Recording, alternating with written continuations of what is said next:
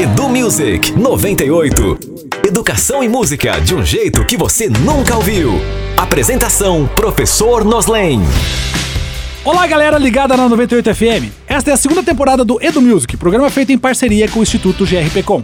E aqui nós vamos conversar sobre educação e música, e ainda falar sobre algumas curiosidades das letras e cultura em geral. E a música de hoje é Dois Corações, da banda Melim, formada pelos irmãos Gabriela, Diogo e Rodrigo. A história da banda começou com a participação na terceira temporada do reality show musical Superstar, da Globo. No ano seguinte, assinaram um contrato com a Universal Music, onde lançaram vários sucessos, incluindo a música que vamos analisar hoje, Dois Corações. Com um ar bem romântico e uma melodia calminha, a música é daquelas de fazer um carinho no coração dos apaixonados.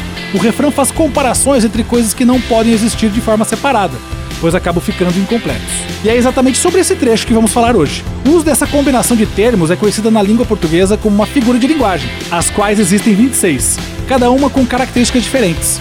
Neste caso, estamos falando da metáfora. Isso acontece quando o objetivo é melhorar a expressividade de um contexto. Ou seja, quando essa figura de linguagem é usada, a frase ganha um significado de forma figurada. Para ficar mais claro, nós sabemos que os artistas não são um pão ou um padeiro, por exemplo. Eles só usaram esses conceitos de forma metafórica, para exemplificar a proximidade e afinidade com a pessoa amada. Somos verso e poesia, outono e ventania, praia e carioca. Somos pão e padaria, piano e melodia, filme e pipoca. De dois corações,